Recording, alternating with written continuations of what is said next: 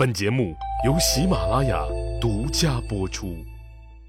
上集咱们说了，霍光死了以后，汉宣帝刘病已决定剪除霍家对大汉帝国和自己的控制，在御史大夫魏相的策划下，开始了夺权。第一步就是让霍光一手提拔起来的霍家的小弟张安世来当这个大司马、大将军。这样的话。从资历和派系上来说，霍家是说不出啥反对意见来的，因为还是他们霍氏集团自己人接替了霍光的权利。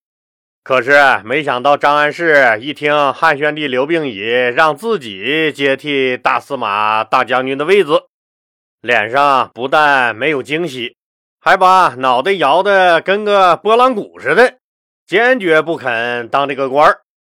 大司马、大将军可是大汉帝国最高的官职了。张安世为什么不想当？这还用问吗？张安世这种老油条早就看出了这里面的风险，他是怕了。张安世当然没忘了当年公孙贺的教训，这个老李前面讲过。当年汉武帝刘彻老刘头让公孙贺来当丞相，公孙贺一想。别扯了，给你刘彻当丞相的那哪个落着好了？不是被你杀了，就是被逼的自杀了。我可不干那傻事儿。于是公孙贺那死活不当那个丞相。汉武帝刘彻老刘头生气了，非让公孙贺当丞相不可。结果怎么样？公孙贺的丞相没当几天，就被巫蛊案给牵连。和儿子公孙敬生双双死于非命。张安世觉得自己现在那钱够花，觉够睡，扯那个蛋呢？自己哪能比得了霍光？这大司马、大将军的位子对自己来说，那绝对烫屁股。这就是要把自己架在火上烤啊！到时候都怕自己收不了场。再说了。当年自己的老爹张汤就是死于争权夺利，这点逼数自己心里还是有的。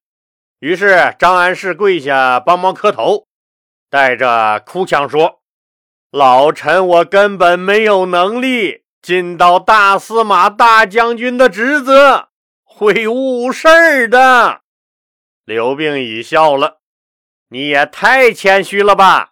如果连你都做不了大司马、大将军，请问谁能做得了？是啊，当初废掉刘贺、拥立刘病已时，就是人家霍光和张安世主持的大局。霍光当然是首功，其次就是张安世功劳最大。你张安世都没资格当大司马、大将军，那你说谁能有资格？总不能是霍光家那几个毛还没长全的小崽子吧？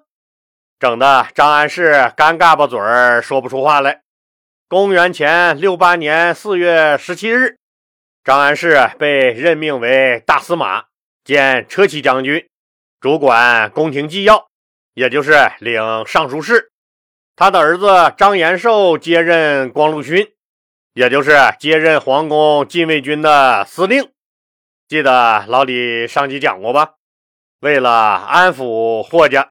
防止他们铤而走险，汉宣帝刘病已任命霍光的侄孙子霍山领尚书事，也就是霍山接替了霍光的职权，继续审查百官给皇帝上的奏章。但这样一来，那些状告霍家或者对霍家不利的奏章都被霍山截留了。只要霍山还在这个位置上待着。刘病已皇帝就不可能听到对霍家不利的消息，长此以往，皇帝无法收集到不利于霍家的奏章，又怎么跟霍家博弈？现在好了，张安世当了大司马，自然主管宫廷机要，领尚书事。也就是说，现在是由张安世负责审查官员上奏的奏章了。霍山的权力被架空，当然，不管是谁负责这件事儿，一开始还是老规矩，另准备一个副本。张安世觉得应该报给皇帝的，才上报给刘病已。结果才过了没几天御史大夫魏相的第二步棋就来了。魏相公开建议，以后官员的奏章取消副本，取消宫廷机要处的审查，直接由宫廷机要处呈送给皇帝，不得拦截。也就是说。今后所有的奏章都要全部端到刘病已这个皇帝面前。魏相的这个建议理由当然很充分，那就是防止阻塞言路而蒙蔽了皇上。汉宣帝刘病已自然是和魏相一唱一和，当即表示赞同，然后征求张安世的意见。张安世知道这是刘皇帝的套路。哪敢反对呀？再说了，自己的儿子张彭祖和刘病已是一起长大的小伙伴自己的亲哥哥张贺对刘病已皇帝还有大恩，张家那冥冥中跟刘病已皇帝有着千丝万缕的联系。自己现在的最佳选择，那肯定是站刘皇帝一边于是，第二步夺权计划顺利实现。汉宣帝刘病已认为，御史大夫魏相替他设计的大汉朝政治蓝图，那十分的可行。于是，刘皇帝下诏，任命魏相兼任给事中，参与国家大事的决策。给事中在汉朝属于加官比如魏相是御史大夫，但是不能随意出入皇宫。现在给他加上给事中这个官职，也就是有了出入宫廷、时常陪伴皇帝左右的资格。汉宣帝刘病已和魏相总结了前一段时间取得的成绩，得出一个结论：对霍家不能逼迫的太急，防止他们狗急跳墙。下一步可不能鸡翅白脸的干了。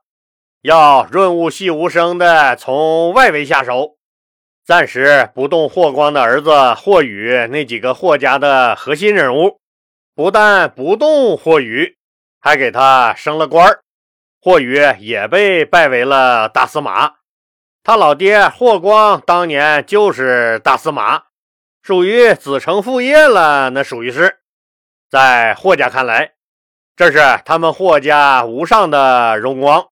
和重新控制大汉朝政权的标志，霍家上下那自然是一片欢欣鼓舞。但是霍宇这个大司马的待遇和他爹有点差距，比如说没有给霍宇颁发印信和绶带。他爹当大司马时有印信，霍宇没有；他爹当大司马时有军权，霍宇也没有。当然了。这也好理解，毕竟霍宇还年轻，不可能把国家政权一股脑都交给你一个小毛孩子。汉宣帝刘病已拍着霍宇的肩膀，告诉他：“好好干，未来这一切该是你的，都是你的。”搞得霍宇很是激动了一阵子。其实说白了，刘病已把他霍宇抬得高高的。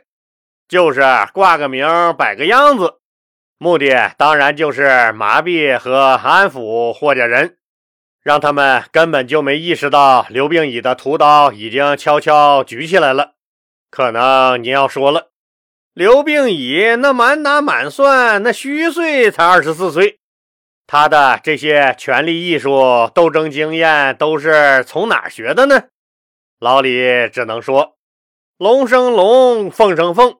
老鼠的儿子会打洞，他们老刘家的遗传基因，加上早年的民间魔力，造就了今天的刘病已。当然，还有御史大夫魏相那颗睿智的大脑瓜子来帮忙。魏相的大脑袋足够大，可以说去韩国隆个鼻子就是天蓬元帅。您看多大一个脑袋？这么大的脑袋，那里面的脑瓜仁儿肯定也多。脑瓜仁儿多，人就聪明。好了，既然气氛已经烘托到这儿了，霍家已经被安抚了，那就接着下刀。刘病已和魏相制定的第二阶段对付霍家的策略是：不动霍宇这个核心人物，但要逐步把霍家其他骨干从主要岗位调整到一些无关紧要的部门去，从而逐步削弱霍家的实力。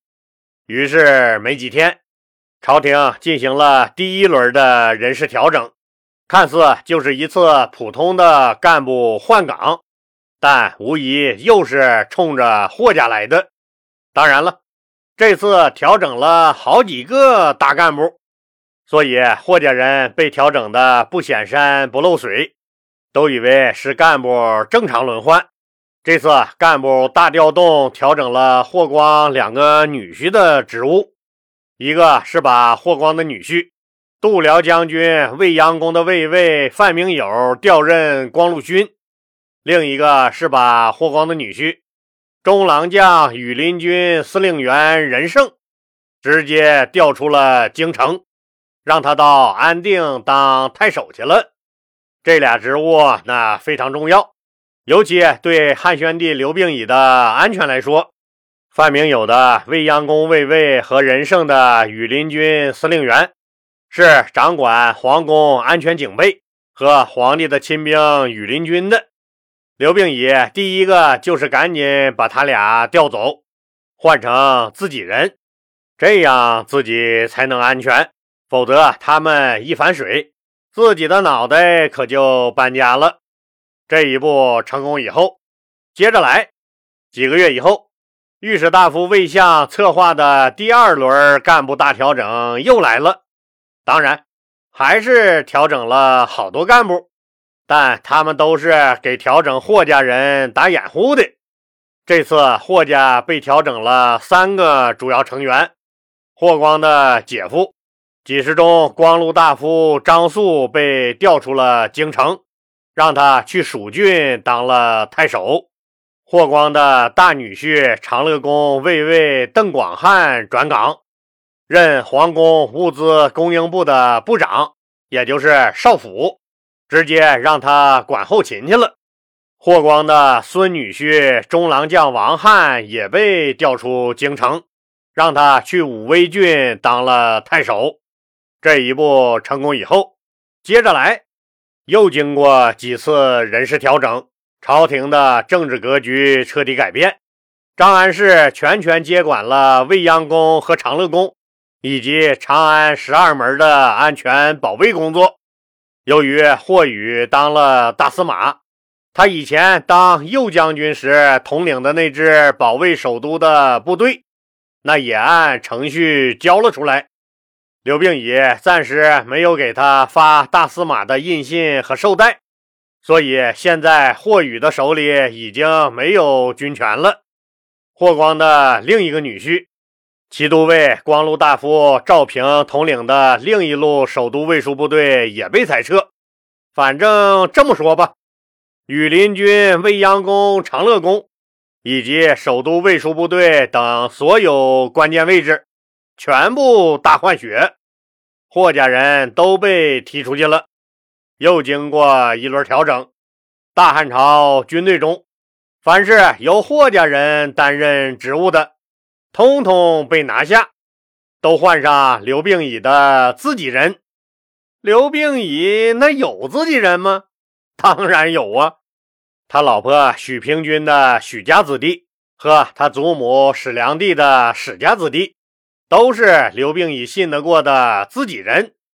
至此，汉宣帝刘病已把顶级高手霍光熬死之后，终于迎来了自己的春天。当然了，霍家人是骄奢淫欲、蛮横霸道，不是傻。霍宇、霍山和霍云这些霍氏集团的大佬们，头大不？头大就对了。他们都感觉到了刘病已刘皇帝似乎要削弱他们霍家的权势，他们百思不得其解。如果没有我们家老爷子霍光，你刘病已现在没准儿还在山里放羊，或在农村种地呢。你能有今天这地位？现在我们老爷子刚走，你就变脸了，把我们霍家人全部赶出了中央，调往地方，往死里排挤。都说人走茶凉，人走茶凉，你这茶凉的也太快了点吧？做人留一线，日后好相见。你刘病已是一点念想不留啊！你刘病已啊！当然，谁都知道埋怨没用，得整点实在的。那霍雨、霍山和霍云这几个霍氏集团的大佬，准备怎么对付汉宣帝刘病已呢？他们最终能成功吗？咱们呢，下集接着说。现在喜马拉雅推出了给专辑投月票的活动，当然是免费的。兄弟姐妹们，记得把您手里的月票投给老李的这个专辑啊！月票多少就显示节目的受欢迎程度。老李还希望有条件的听友能加入老李的新米团，现在加入还是有优惠的，可能过一阵儿优惠要取消。因为苹果手机系统是个独立系统，所以苹果手机如果按月购买老李的新米团，享受不到连续包月的最优惠政策。老李建议用苹果手机的听友直接购买包年服务，那个是最优惠的价格，能给您省下不少的钱。谢谢各位听友的支持。